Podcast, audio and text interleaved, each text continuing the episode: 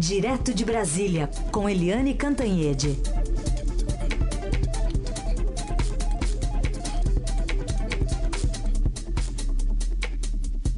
Oi, Eliane, bom dia. Bom dia, Raíssa e Carolina ouvintes. Bom dia, Eliane. Bom, a gente vai começar falando sobre essa repercussão de ontem, especialmente nas redes sociais, mas não só, na fala dos, dos candidatos à presidência da República. É, dentre eles, é, enfim, todo mundo comentou um pouco sobre o incêndio no, no, Museu Nacional, mas o candidato pelo PSL, Jair Bolsonaro, ele defendeu mudanças na Lei Rouanet, que é, diz que é o principal mecanismo de incentivo financeiro às atividades culturais no país, e aproveitou também para atacar alguns adversários políticos, colocando nesse contexto o Museu Nacional. Vamos ouvir. Tem recurso sobrando, o que falta é adequadamente investir recurso é, nessa área que não vem sendo feito. Eu te pergunto, nas mãos de, de quem está ainda a administração do Museu da Quinta da Boa Vista? PSOL e PCdoB. Então pergunte para eles o que eles fizeram ao longo desse tempo todo, a não ser aparelhar essas instituições e botar militantes lá dentro. Chegou esse caos, essa situação que se encontra. Quer um museu bem administrado? Podemos visitá-lo. É o Museu Aeroespacial, lá no Campos Afonso da Aeronáutica. Lá é um exemplo de administração. Ah, cara, pô, é tanta coisa para escrever que é uma, uma outra falha, né? Ninguém está contra a cultura, não. Mas não essa cultura que está aí, como quer museu, essas outras besteiras por aí, não. É ele que foi questionado sobre por que não incluiu o tema cultura no seu plano de governo e ele acabou desconversando. Como eu disse, ele não foi o único, né, Eliane? E ainda tem, só para colocar no contexto da sua explicação já também, o Palácio do Planalto se posicionando, o ministro da Secretaria de Governo, Carlos Marum, que, enfim, não, não comentou de uma maneira muito feliz também o incêndio no museu. Agora que aconteceu, tem muita viúva chorando. Mas eu na televisão, por exemplo, não tenho visto, não vi ultimamente, pelo menos no horário, alguém destacando a história do museu, valorizando o museu, para que ele se tornasse mais amado pela nossa população. Isso, Isso é viúva, está parecendo muita viúva apaixonada, mas na verdade essas viúvas não amavam tanto assim o museu em referência. Eliane. Olha, sinceramente, eu não sei o que é mais desastrado nisso tudo, né? Porque é, o Brasil tem um script nessas horas de tragédia. Uh, primeiro momento, a indignação da população. Segundo momento, os políticos atirando uns nos outros é, lutando desesperadamente para escapar da culpa e jogar a culpa no colo do outro.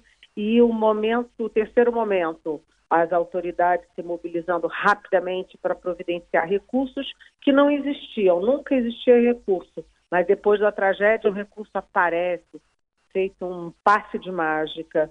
É, todo esse script se repete agora no Museu da República, né, no Museu é, Nacional, e a gente vê que uh, todo esforço é para reconstruir o prédio, que realmente é belíssimo, né? Mas o que estava dentro do prédio, os milhões de peças importantes para toda a história, uh, são perdidas para sempre. Agora, como alguém disse ontem, só nos livros de história, né?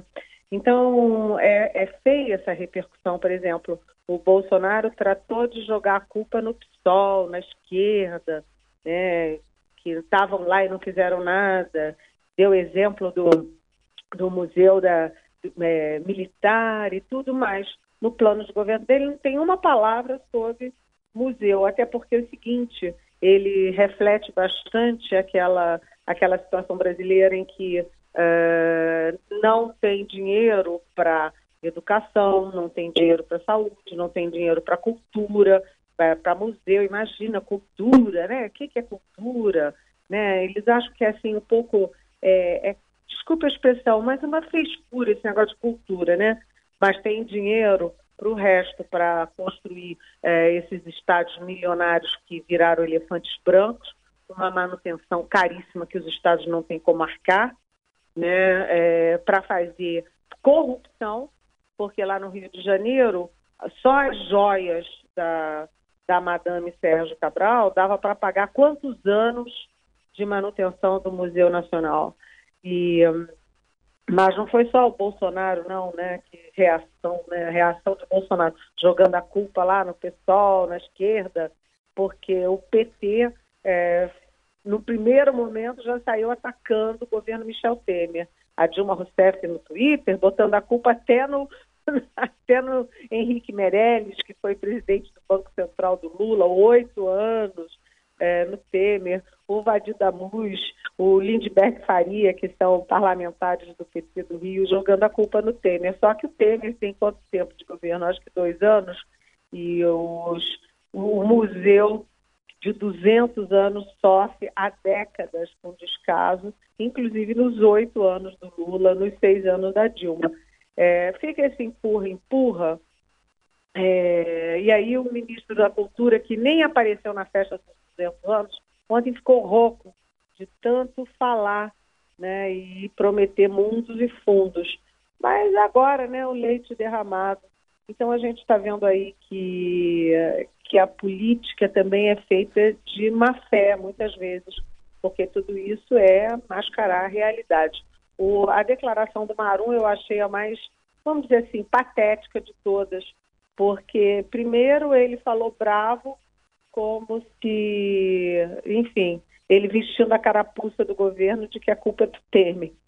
Segundo, ele falando das viúvas do museu. E terceiro, uma inverdade, porque a mídia brasileira tem dado, sim, muito museu. O próprio Estadão publicou uma ampla reportagem, inclusive com as dificuldades do museu, nos 200 anos. As televisões, a Globo News, todo mundo tem publicado matéria sobre o Museu Nacional e as autoridades é que não tem dinheiro. A, a Federal do Rio de Janeiro, a UFRJ, alega que tinha outras prioridades. Enfim, é um empurra-empurra que não vai resolver o problema central. Destruíram em conjunto um patrimônio que é brasileiro e que também é um patrimônio é, internacional, tanto que Portugal já está se dispondo a ajudar a financiar a reconstrução do nosso Museu Nacional. É Portugal, França também, né? Peru agora ofereceu ajuda também. E, e só para ilustrar, a capa do New York Times hoje tem a foto do incêndio né, do Museu Isso, Nacional. É. Pois atenção. é, o maior jornal do mundo pois é. repercute. Você vê a, a dimensão da tragédia. Eliane, outro assunto aí do noticiário, o PT na sua indefinição, mas tem prazo, né? Até dia 11 de setembro, segundo o TSE, para substituir o candidato Lula. É dia 17, não é não, Heisen? É 17... É dia 17, 17. é o prazo é, o TSE é, deu o prazo até dia 11, não é? Para o julgamento do, do, dos embargos de, de, declaração. E dia 17 é o prazo final para a mudança da, de assumir a cabeça de chapa, não é isso? Chapa, isso, exatamente. O, o TSE deu 10 dias uhum. para o partido é, finalmente é, substituir o cabeça de chapa. Né, com prejuízo de perder a propaganda eleitoral, inclusive. E no dia 17, é, a chapa que é, foi impugnada, que não tiver um cabeça de chapa que seja elegível pela legislação brasileira, vai ficar fora da eleição. E além dessa questão jurídica, porque eles continuam ah, é, empurrando isso com a barriga ao máximo, né? A questão jurídica, os advogados estão trabalhando mais do que os políticos na campanha do Lula. Eh, que não é mais do Lula. Eh, ontem teve uma reunião em Curitiba, a gente falou, né? Aliás, teve sucessivas reuniões, inclusive de noite do Conselho de Conselho Político do, do PT, e a dúvida é, é, qual é o estrago que isso tudo está fazendo na capacidade, no potencial do Fernando Haddad de crescer. Porque enquanto isso, todo mundo fala em Lula e Lula e Lula, e ninguém fala em Fernando Haddad, Fernando Haddad, Fernando Haddad. E o tempo vai passando, os outros candidatos estão aí com bloco na rua. Ontem, por exemplo, a Marina já estava é, é, defendendo, prometendo é, 2 milhões e meio de casas com teto solares, o Geraldo Alckmin prometendo a Bolsa Botijão para 8 milhões de brasileiros, botijão de gás, né? o Ciro Gomes já espancando todo mundo, é, como é um pouco habitual, mas enfim, todo mundo fazendo campanha. E cadê o Haddad? O Haddad está lá enfurnado, discutindo as questões jurídicas da campanha do Lula, que é uma não campanha. E eles continuam com essa linha de, inclusive, questionar, de pedir ajuda para a ONU, de entrar no STF. Tudo isso pode ser muito bom para o Lula, porque mantém o Lula em evidência, mas pode ser péssimo para o Fernando Haddad e para o PT. Bom, Eliane, hoje você está em São Paulo porque é, participa logo mais de mais uma sabatina aqui do Estadão e da FAAP, né? É, daqui a pouquinho, às 10 horas, na FAAP, aqui em Gianópolis, a gente vai entrevistar o candidato Ciro Gomes, do PDT. É, imagina, é uma boa sabatina, uma sabatina combativa, é, eletrizante, eu espero. Com transmissão, inclusive, pelas redes sociais, pelo é, minuto a minuto do, do, Estadão, e claro, você vai acompanhar ao longo da nossa programação a repercussão de toda essa entrevista e dessa série, né, que tem ainda ao longo da semana até quinta-feira e também pelas redes sociais e pelas, é, pelos instrumentos de, de divulgação da própria FAAP, FAAP e Estadão. É isso aí. Eliane, obrigada e até amanhã. Até amanhã. Beijão.